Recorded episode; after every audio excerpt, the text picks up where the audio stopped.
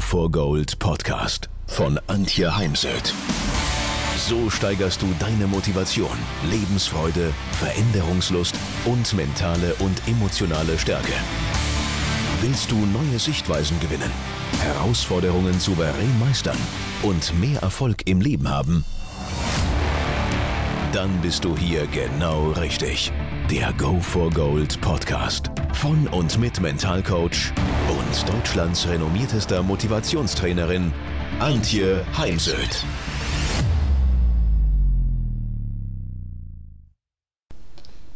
Kennen Sie das Modell reaktiv-proaktiv von Stephen Covey? Wer führt schon gerne im Reaktionsmodus? Und wer lebt schon gerne im Reaktionsmodus? Also kann nur für mich sprechen, ich für meinen Teil nicht. Ich bin lieber aktiv und selten reaktiv. Das heißt ja nicht, dass es auch Situationen gäbe, wo es durchaus angesagt ist, reaktiv zu sein. Nur, ähm, ja, wie oft ertappen Sie sich dabei, dass Sie reaktiv sind oder als Führungskraft reaktiv führen? Reaktive Führungskräfte, reaktive Menschen reagieren auf Herausforderungen, sobald sie auftreten, oft mit Brandbekämpfung, was sie aus ihrer Fähigkeit herausnimmt, eben proaktiv zu arbeiten. Proaktive Führungskräfte hingegen antizipieren Herausforderungen, planen und ergreifen strategische Maßnahmen, um die Zukunft zu gestalten. Und noch besser ist, wenn eine Führungskraft äh, Herausforderungen voraussieht, Chancen ergreift und vor allem das Team mit einer klaren Vision führt, mit schnellen, präzisen Entscheidungen und einem starken Engagement. Denn wenn Führungskräfte nicht engagiert und motiviert sind, wieso sollten es Mitarbeiter, Kunden und Lieferanten sein? Im Folgenden soll es darum gehen, wie kann man über die Brandbekämpfung im Moment hinausgehen und sich auf eine kontrollierte Planung und Ausführung konzentrieren, was nicht heißt, dass wir natürlich manchmal auch auf äh, ganz aktuelle Herausforderungen dann reagieren müssen.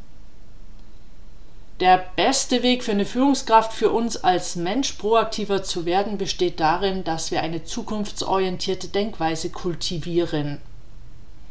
Das beginnt mit der Entwicklung einer Grundlage für den Erfolg, indem strategische Ziele festgelegt und dann umsetzbare Pläne erstellt werden und das am besten immer schriftlich.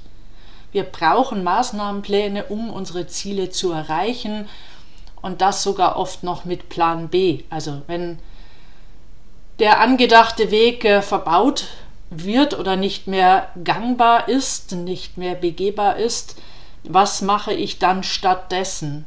Denn wenn wir aus dem Stress heraus, eine, aus einer Überforderung heraus dann Lösungen finden sollen, dann tun wir uns deutlich schwerer.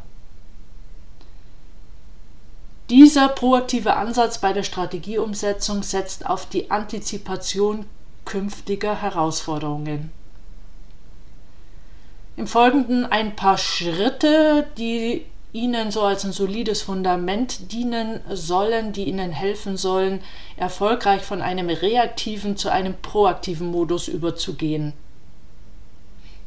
Ich fange meine Ausbildung ganz gerne damit an oder Seminare, dass jeder mal für sich aufschreibt, ähm, was für Herausforderungen ihn gerade umtreiben, welche potenzielle Probleme er oder sie haben, das wirklich aufzuschreiben und äh, ja, durchaus auch Probleme, die kurz vorm Eskalieren stehen. Und äh, im nächsten Schritt schauen wir dann auch, was soll gedeihen auf der anderen Seite, also nicht nur über das Defizitäre zu reden, sondern auch äh, über die Chancen, die Lösungen. Denn es ist so wichtig, dass wir in Unternehmen eine Kultur der Problemlösung fördern, die Probleme wirklich bei der Wurzel packt, anstatt immer nur auf Symptome zu reagieren.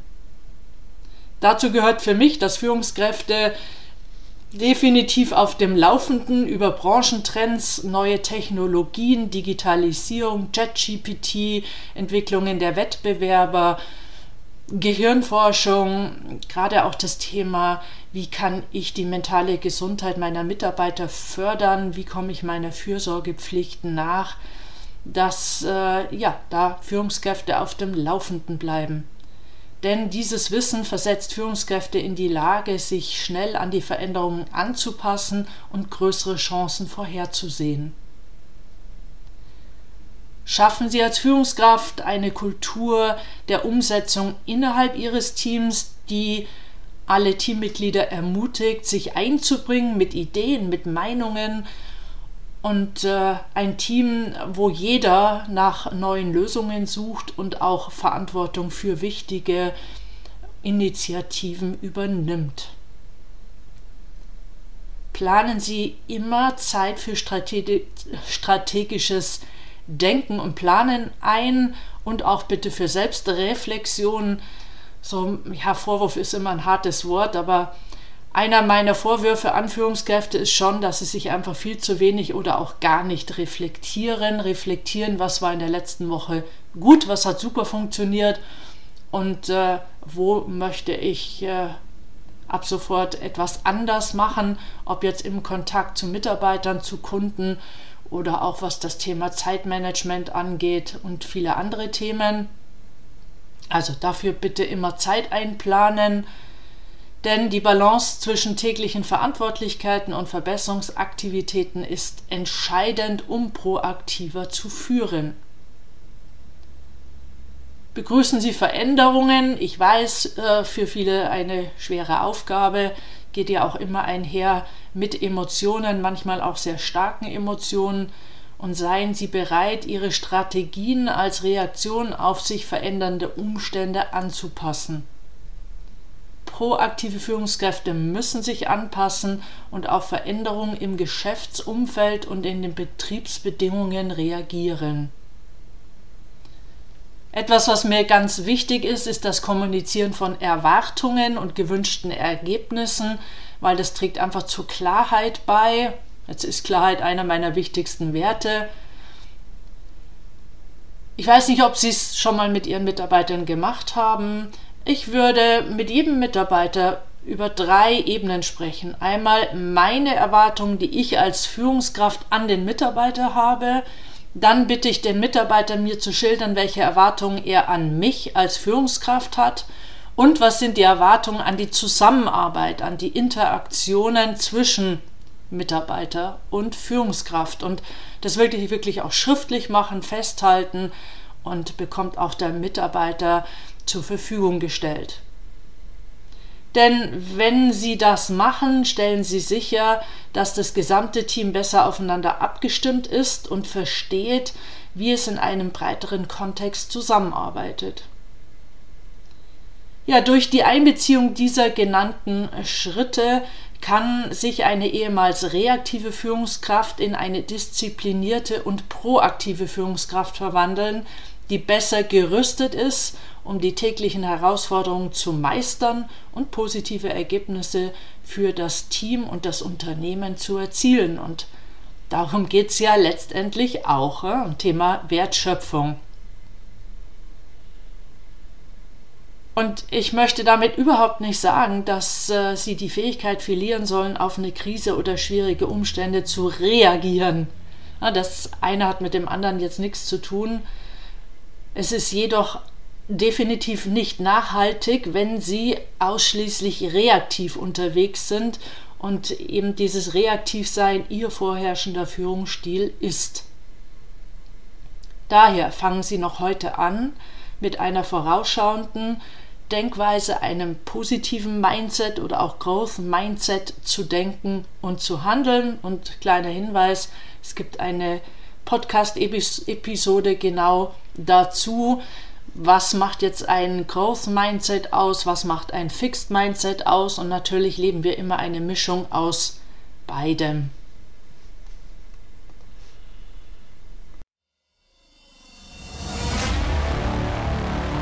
Wenn ihr mehr wissen wollt, dann geht auf www.heimsöd-academy.com bzw. www.antje-heimsöd.com.